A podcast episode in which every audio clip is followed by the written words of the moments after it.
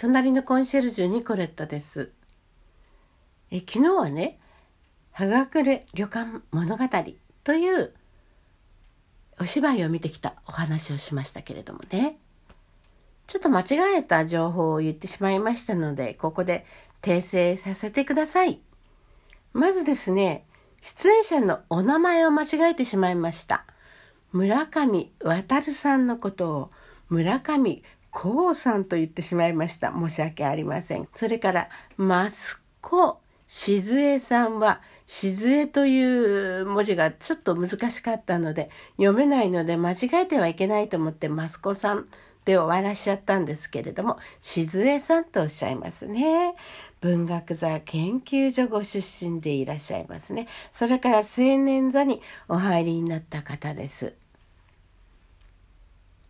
それから村上渉さんはですねあの大変個性的な方でですねこの方は演劇ご出身じゃないのかな。あでも舞台とかね映像などで活躍してらっしゃってロックバンドモッグスモックズかな。モックズでボーカルやギターを担当しているそうですね。渡辺裕太さん。父方の祖父はアコーディオンを持った流しだったということですよ。いや、すごいですね。ご両親は有名な方ですね。皆さん調べてみてください。渡辺裕太さん。岡本玲さん。可愛くてね、途中で返信しますけれども。えー、この方は、あの、和ロ天下とかね、出てましたね。はい、とても、えー、魅力的な方です。深沢大河さん。なんかとても若そうでしたけどね。実際若いのかな。うん。ちょっと小柄でね可愛い感じの方で。存在がちょっと最初は薄かったですけどね。だんだん濃い存在になっていくというね。静岡県ご出身の方。2007年に俳優デビューされた、ね、数多くの映画やドラマに出演されていらっしゃいますね。渡辺哲さん。この方はですね、えー、劇団シェイクスピアシアターのご出身。うん。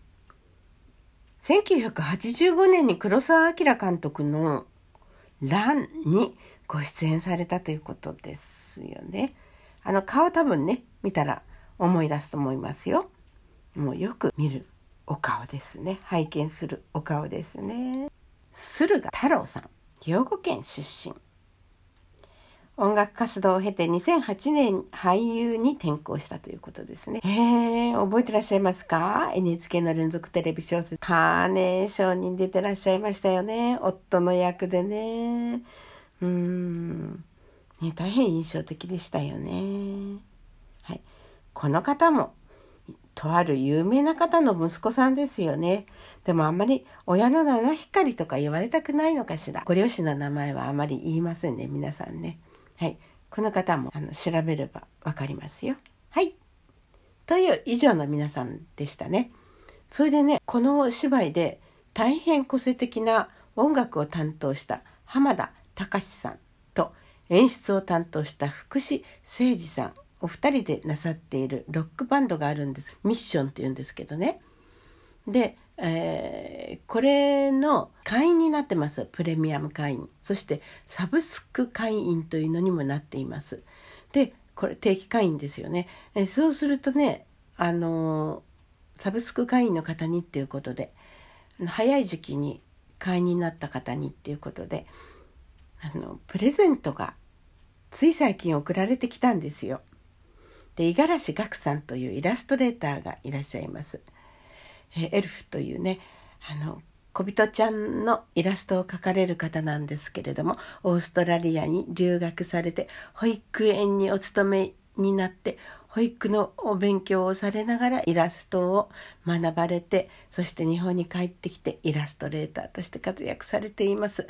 私もちょっと展示された時に見に行きましたけれどもね、えー、記念にちょっとあの普通のよりは高いですけれどもミニタオルとかあの絵はがきとかね買ってきましたけれどもねこの方がねデザインしてくださった腕時計これがプレゼントされました嬉しいですね。あの、文字盤にはですね、浜田隆さんと福士誠二さんのエルフがね、描かれています。ちょっとちっちゃすぎて、虫眼鏡じゃないとよく見えないかもしれないけれどもね。とっても可愛い腕時計ですよ。こんなのプレゼントされるなんて全然思わないでサブスク会員になりましたからね。その後でサブスク会員にはっていうお知らせが来て、うわあ、会員になっといてよかったなんて思いましたけれどもね。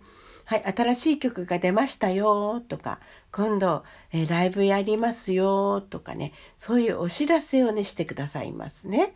そこでですね。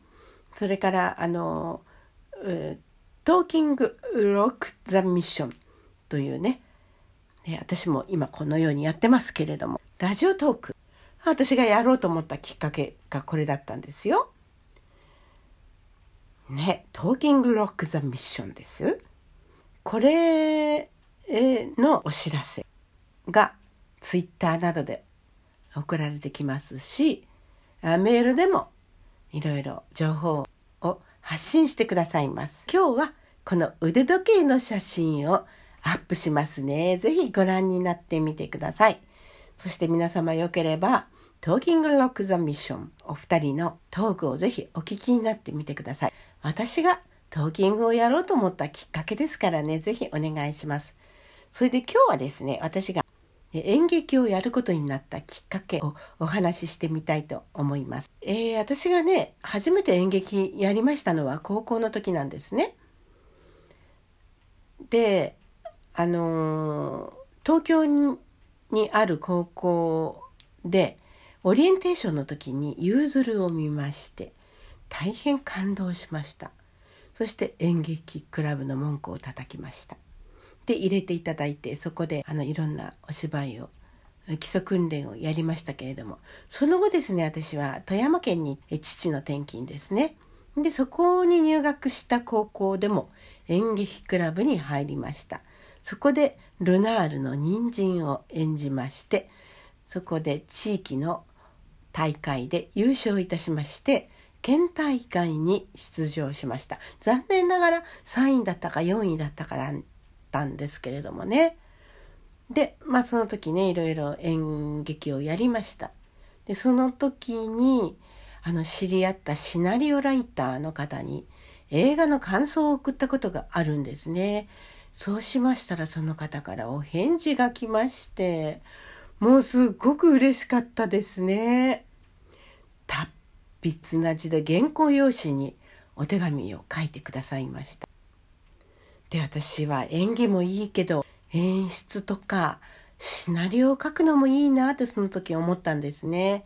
でシナリオライターになりたいって思ったんですけどそれ以後シナリオはまだ一本も書いたことありません。ただし、えー、今所属している事務所で YouTube に出たことがあります。YouTube ライブですね。その時に、えー、シナリオを書きました。台本ですね。それが記念に3本残っています。もうやめちゃいましたけれどもね、その YouTube はね。もうご覧になりたい方は、えー、笹塚コンシェルジュで検索してみてください。ググってみてください。そしたら出てきます。まあ、20分ぐらいってちょっと長かったんでね、長いのはあまり良くないですよね。で、私は、その、えっ、ー、と、東京に出てきてからも演劇のあの新劇団にえ加入入団したりしましてね研究所に通いました。2か所ほど研究所に通いました。その後ですね、え音楽文化集団ともしびという団体がございます。歌声喫茶ともしびって皆さんご存知でしょ？そのともしびであの一番最初に出演しましたのがベトナムを舞台にした「いい名付け飛燕の手紙」という作品でした。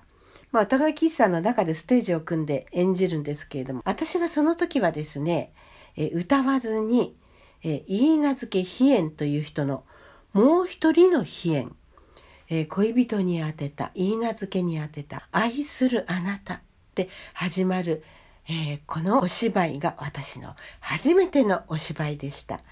愛するとあなたを何度喋って訓練したか。その頃ね、ピーコさんという新宿に住んでいらっしゃる、えー、プロの方に演技を指導していただきまして、あなたを何回言ったかわかりません。言い名付けにそんなあなたでいいの？って言われまして、何度も何度も練習したのがきっかけでした。続きはまたお話ししたいと思います。ニコレットでした。